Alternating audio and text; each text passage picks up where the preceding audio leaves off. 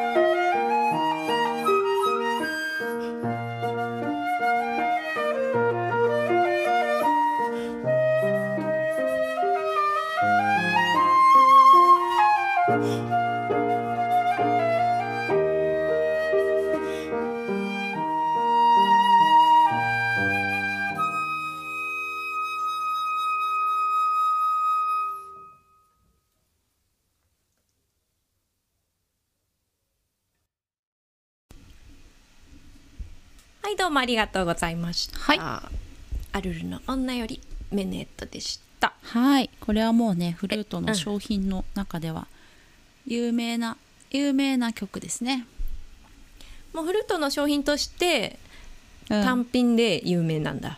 そうなんだよね。なんかもう有名なんだけど結構ね音のその跳躍が難しくて、こう滑らかに吹くっていうのがね結構課題になるああそうなんだ曲。なんだよねちょっと怖い私は怖い結あ構怖いんだ。綺麗だけどねうん。あそうなんだ。全然そんな風に聞こえなかった。優しい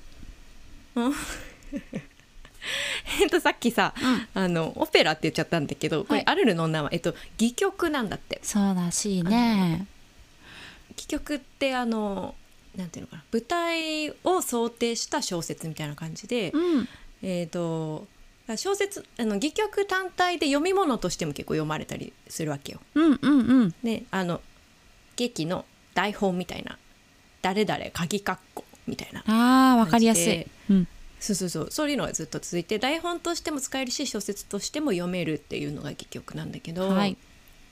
結構好きなんですよ。私戯曲好きなんだよね。あそうなんだ。舞台想像しながらなんか目に浮かぶような感じなわけよ。言い回しとかもすごいやっぱりだから演劇っぽくって、うーん。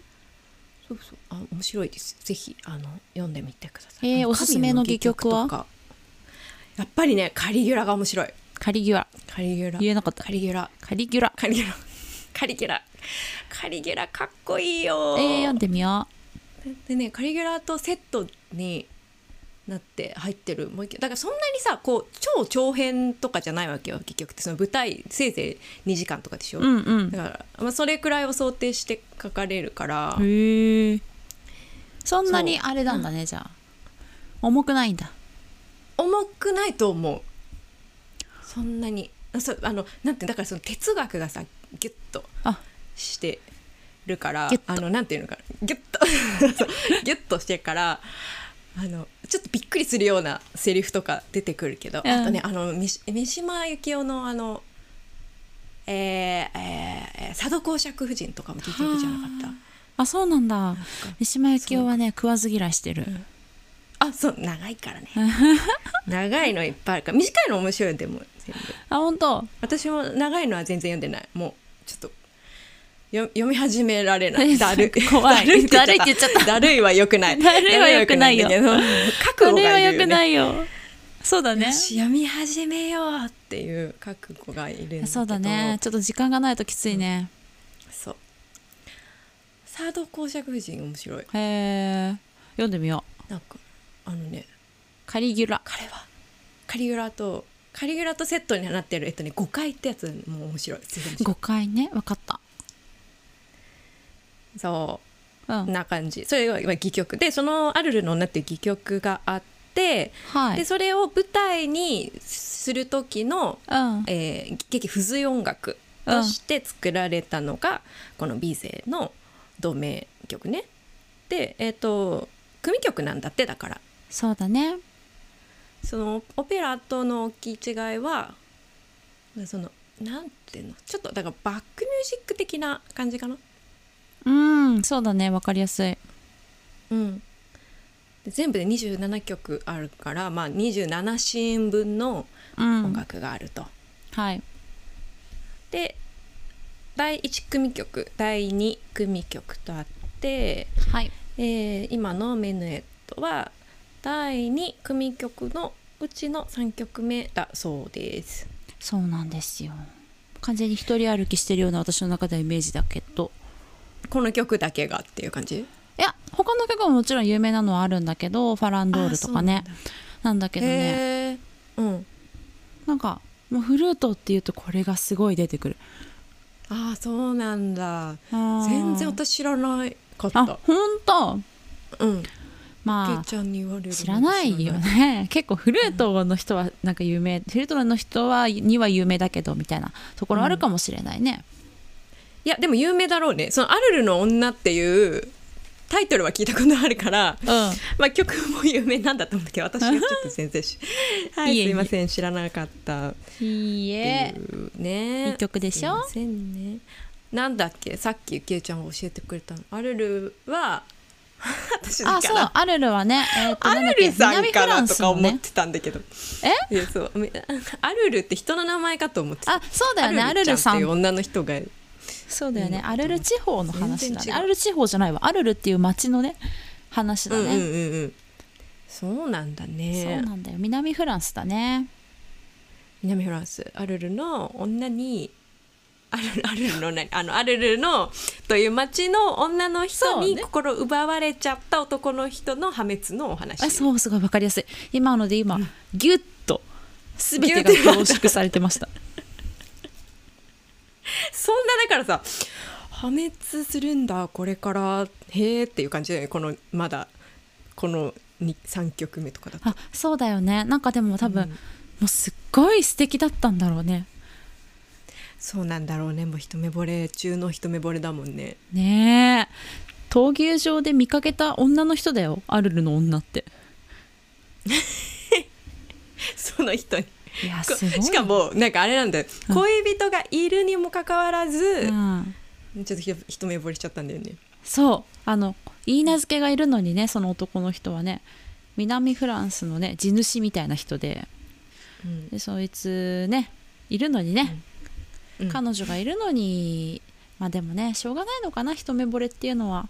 どうなんですかね。どこまでが OK なのかちょっと分かんないけどダメだよね。まあでも結婚はまだしてないからねああまあね。うん。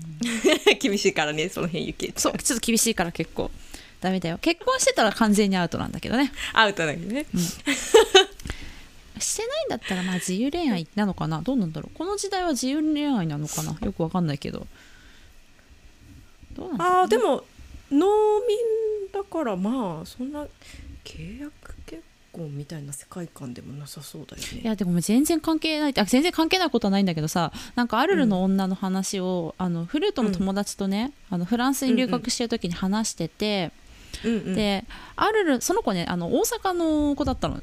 で、うん。アルアルルの女って言ってたのかな？アルルの女みたいなこと言ってて。なんかもうイントネーションがね。な私の中でその岸和田の女みたいななんかそういう。なんかものすごいあの誰かの女みたいなあの彼女っていう意味の女ね。みたいな感じで言うからもうなんかいやこのね言葉にするとそんなに面白くないんだけどその時は私すごいつぼっちゃって。もうなんかわかるわかる。わかる。もうそれから私アルルの女って聞くとものすごいアルあのアルルの女って言ってる。あのちょっと めっちゃ関西弁のアルルの女をすごい思い出してしまって毎回ちょっと面白くなっちゃうんだよね でも実際あれだからね南フランスだからね。ねうんうん。えすっごい明るい。い明るいよね。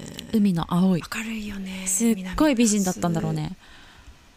日差しがさ照りつける中でしかも闘牛場だもんね。ね絶対めっちゃいい天気で。いやね血気盛んな感じの。その空気にも飲まれたんだろうね、うんうんうんうん。あそういうのあるよね。いやそういうのあるよね私南フランスははい。あるるなんか全然知らないけどエクサンプロバンスに一回行ったことがあって。はい。いいところですああいねうねそうすごいいいところ。やっぱあのちょっと地方のさ町ってちっちゃいじゃん。うん。ね。だから多分アルルもすっごい小さいんじゃないかなって思うんだけど多分端から端まで歩けるんえそんなちっちゃいのかな？じゃないかなって思うんだけど、どうなんだろういやねそれはね何時間かはか,、ね、かかるかもしれないけど、あるるね。行ってみたいなと思って。あでもなんかゴッホのねゆかりの地っぽいからねあるる。ああアルルなんかアルルのなんちゃらってタイトルの絵あった。ゴッホの街だって。いいね気になるわ。ひまわりがねあー咲いてるんだ素敵よね。行っね。ー行ってみようねゆうちゃん。ね。いつかフランスに行こうね。行こうね今ね。えっ、とビゼは、はいえっ、とあのカルメン描いた人ね。カルメン書いた人。わかりやすい。カルメンがね有名だね。うん。パリ生まれだそうです、だからね、はい。まあ、そういうフランスの土壌にも親しみがあってうん。そういうお話に音楽をつけたんですかね。ですかね。っていう感じです。はい。で次はあのクルックのあ精霊の踊りそうだね。お聴きいただこうかなと思います。はい。これもねなんかねなんかちょっと悲劇っぽいところもあるんだけどそんなことそんなことは全然感じられない曲です。悲劇。うん、そうだね。曲すごいいいよね。めっちゃ綺麗だよね、うん、もうなんか素敵な思い出しか詰まってないんだろうね。うんうん。なんか本当そうそう。軽やかだし切なみもあるし、うん。うん。好きなんですか？この このくっそ暑い日にちょっと涼しく優しい風が入るような 曲ですね。あそうだね。涼しくて優しい風ってすごい素敵だね。この柔らかい風風ねな感じ。そう。ちょっとアルルの女はやっぱちょっと暑さあったうんなっていう、そうだね。ちょっと情熱感じるよねやっぱり。その闘牛場っていう感じはちょっとするわ。ある意味ちょっとあの今にちょっと合いすぎてた感はあるけどちょっと最後涼しくなってもらおうかね。そうですね。爽やかに終わっていただきましょう。えーそれでは、えー精霊の踊りですね。お聴きください、はい。どうぞどうぞ「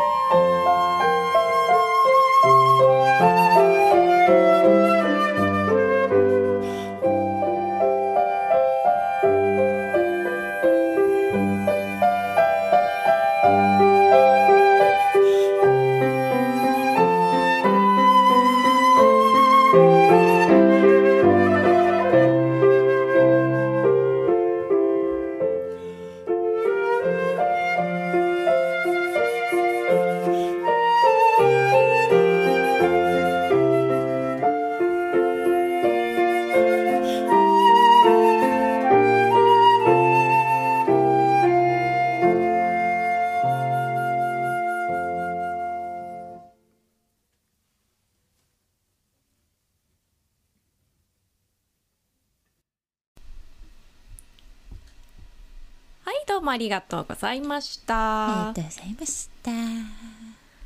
このクルックはい。もはい。すいません私全然知らなくてですね。はい。この曲一曲しか知りません。有名なんですか？フルート。この曲一曲しか知らないよね私もこの曲一曲しか知らないの。恥ずかしいことに。でもねあのウィキペディアを見る限りめちゃめちゃ書いてあるからすごい有名な人ではあるんだよねグルックね。なんかこの「オルフェオとユリティッチェ」っていうオペラ、まあ、タイトルはね聞いたことあるよ見たことないんだけど。うんうん。あのそこれすごい有名なオペラなんだけそどうめっちゃ有名なオペラ。だけどオペラをいっぱい書いてなんかオペラの様式をなんかこう変えた人なんだって。ね改革した人って書いてあったね。らしいね。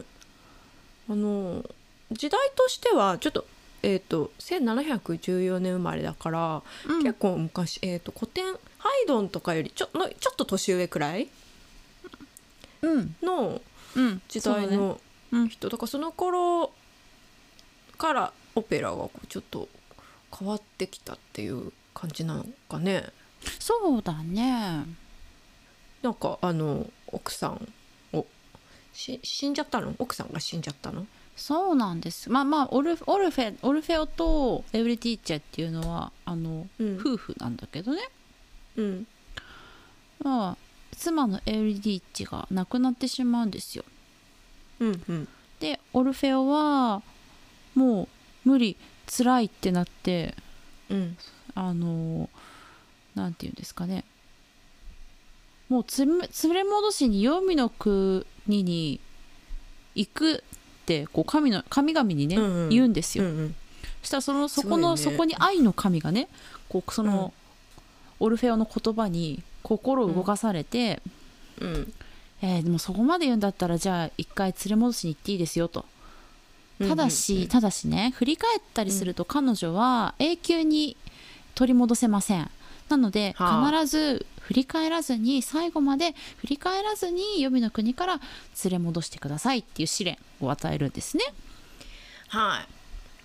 まあ、それで分かりましたと、ね。うんうん。オルフェオは、えー黄泉の国にエウリディーチェを迎えに行って、で途中まではねうまく上がってくるの手を引いて。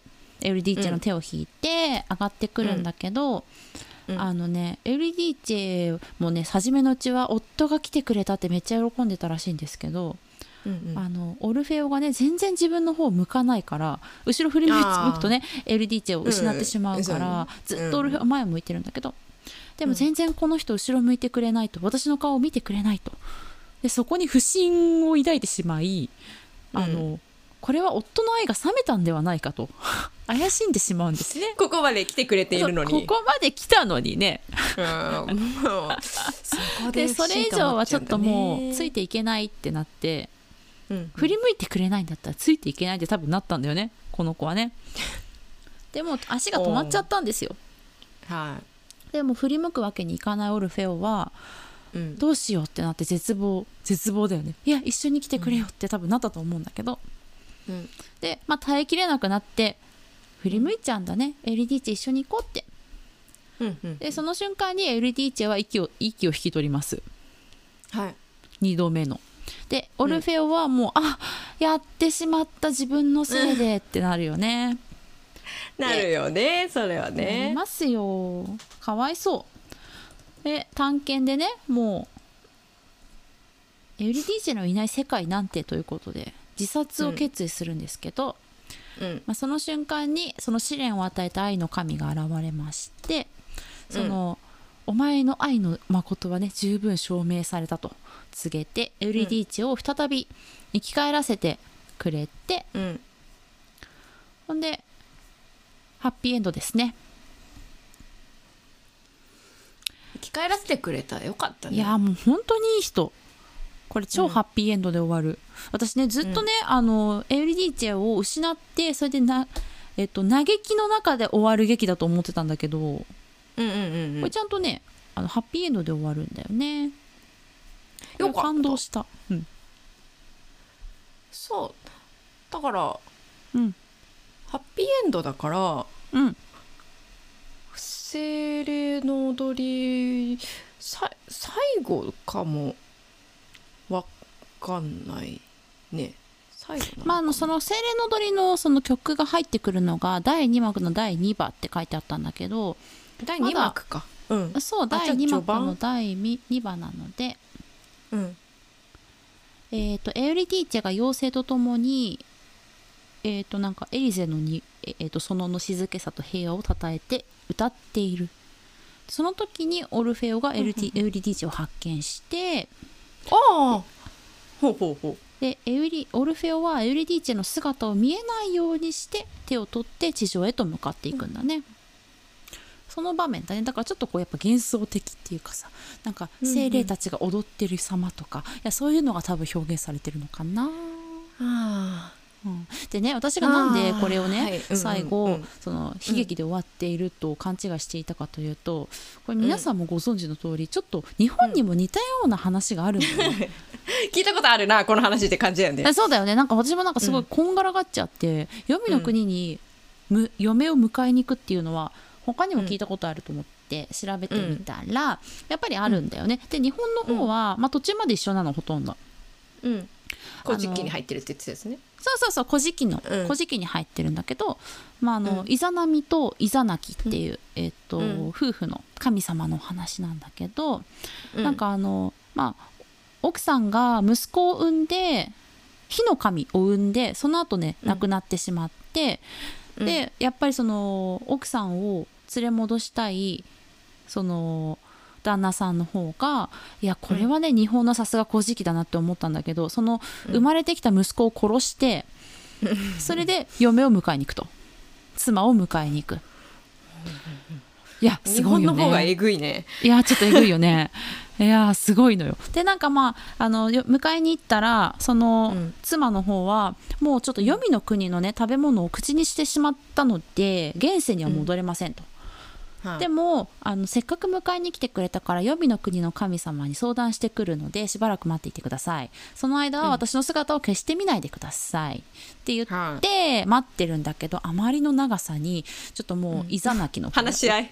そう 話し合いが長すぎて、うん。でもちょっと夫の方が覗いちゃうんだね。どうなったかなってチラッと覗いちゃうの、そしたら、うん。あの妻はもうそのなんていうの？黄泉の国の食べ物を口にしてるしうんもう死んじゃって長いのでうん。宇治が湧いている。うんとかもうなんかもう変貌していたの。体が。でそれにちょっとびっくりしちゃったんだきっとね。ちょっと恐れおののいてしまって逃げちゃうんです、旦那の方は。あららららざずいぶん変わってきましたね話が、はい。オルフェオとエウリディーチェとちょいあだ違いうぶ違いますね。でその、うん。えー、と逃げちゃったことに気づいた妻が、あのそんなね自分は黄泉の国の神様に交渉してる時に夫が逃げてしまったわけですから、もう恥をかかされたと。そうね。まあそうなりますよね。なりますね。まあなりますよね。で怒って黄泉の国の女たちをに命じて後を追わせるんだね、夫の後を追わせます。ほうほうほうほまあ、でも、えー、となんだかんだちょっと追いつけなくてううん。で夫の方は黄泉の国と、えー現世の隔たりのちょうどその岩が岩が大きな岩をがあるんだけど、うん。らしいんだけどそこで蓋をして、黄泉の国と国の国のその穴を蓋穴に蓋をしてうん。えもうちょっともう無理ですと。もうこっち来ないでくださいと。でその岩でひどいよね、うん。でそこの岩でこう会話した内容が、えっ、と、私によくも恥をかかせてとはい。もうえっ、とお前がそういう態度ならならばえっ、とお前の国の人間を1日1000人殺すぞと。奥さんの方が宣言するのね。怖いよねもうね。そしたらその夫の方が「お前がそう言うんだったら1日1500人産ませる」と、すごいね。すごい。壮大な血話喧嘩みたいになっちゃったね。本当にね。夫婦喧嘩だいねやすごいよね。死んでなお死んでなおね。もう日本を巻き込んだ夫婦喧嘩。すごい。で1日に1000人亡くなり1日に1500人生まれ、そして国は栄えていったっていうお話らしいです。あそれで終わりなんだ。はい。全然まあそのとりあえずこのエピソードはこれで終わりかな。世界観が全然違った。いや全然違ったわ。似て非なるものだったわ。になるもんだね。あー完全に。あのやっぱ西洋はロマンチックだね。いやそうだね。やっぱそのロマンチックなところが素敵だよね、まあでもいろいろあるもんね、西洋もね、うん。あの神話を掘り返してみるとあの息子まあね。食べちゃったとか、うん。ねえ息子食べちゃ娘娘と結婚しちゃったとか結構あるから、うん。まあこのねこのこれに関してはやっぱり西洋の方が美しかったっていう感じだね、そうだね。はい でもなんかそのさうん。黄泉の国まで迎えに行くっていう発想がかぶるってちょっと面白いよね。いやすごいよね。こんなに離れてるのにね何万キロと離れてるのにね、ちょっと思いつかないけどね。死んじゃったけど、うん。死んだ後の世界に迎えに行きましょうっていうね。ね。なんかその黄泉の国っていう概念もその島国を隔てて大陸と島国でちゃんとなんて言うんだろう。ねそうだよね。概念があるっていうのも結構あるもんね。すごいよね。宗教観的にやっぱどっちもあるもん。どっちもっていうかどこもあるよね。あどこもあるね。死んだら無になるん死だみたいなさ、うん。何もない死んだら全て終わりです。何もありません。無ですっていう宗教とかってああるのかな？あんのかな？ありそうだけどね。今が大切っていう風にとな解き方をする宗教はもしかしたらあるかもしれないねまあまあ、なんやかんや死んだ後のことを考えるよねみんなね。そうだね。そのいかに魂が救われるかっていうことが大切だよね。うん。ね。うん、今現世で徳を積むっていうことがすごく大切な感じがするよね。こう地獄に落ちないようにっていうのはねうん。結構あのどこにも共通するそうだね。どこにでもねあるね。その地獄っていう概念はどこにでもあるの不思議だね。あるよね、うん、そんなところではい。どういう終わり方なのか、そうだね。今日は結構がっつり 曲の解説をしてしまいましたが、うん、まあいいんじゃないですか。はい。曲の解説をしてしまいましたって面白いね。しまいましたっていうかそれ するべきだと思うけど。そっか。いつも全然関係ないこと喋ってるから。そっか。えそうかな。なんか最近ちょっと雑談少ないかなと思って。あーなんかでも先週なんかすごい話したよねそうだっけ？いや、うん。私さあのこれは別に、あの後で反省会すればいいのかもしれないんだけど。うん。なんか反省するどこかの回で、ゆうちゃんが喋ってることと全く別のこと喋っててなんか一人ですごい突っ込んじゃっていろいろ聞きながら「いやどうしたの？ゆきえちゃんそうじゃないよ返しは」ってなっちゃった回があったからちょっとね。自分で？はい。本当に勉強中ですよ。喋りも。いやいやいや。私もねなんかあの遅い。私って返答が遅いなっていうのをいつもこれ聞き返しながら思う。噛みしめるよね。微妙な間がいつもあってこうポンポンこ会話のキャッチボールをしたいのになんかうっポンううポンってなってるから。私もそう。二人で頑張りましょう。頑張りましょう。え。喋りも喋りも向上していけるように頑張りましょう。ええ。お付き合いくださいとお付き合いくださいね本当。えーそれでは、えー来週こそジブリ特集を始めたいと思います。はーいお楽しみにしていてください。ください。演奏曲のリクエストは「ハッシュタグ #YYMCL」ハッシュタグ YYMCL ありがとうございます。エコーをつけてくれて。気づいた。なんか聞こえると思って。ぜひねリはい。クエストお寄せいただけたら嬉しいです、はい。それでは今日もありがとうございました。ありがとうございました。また来週お会いしましょう。はい。さよなら。さようなら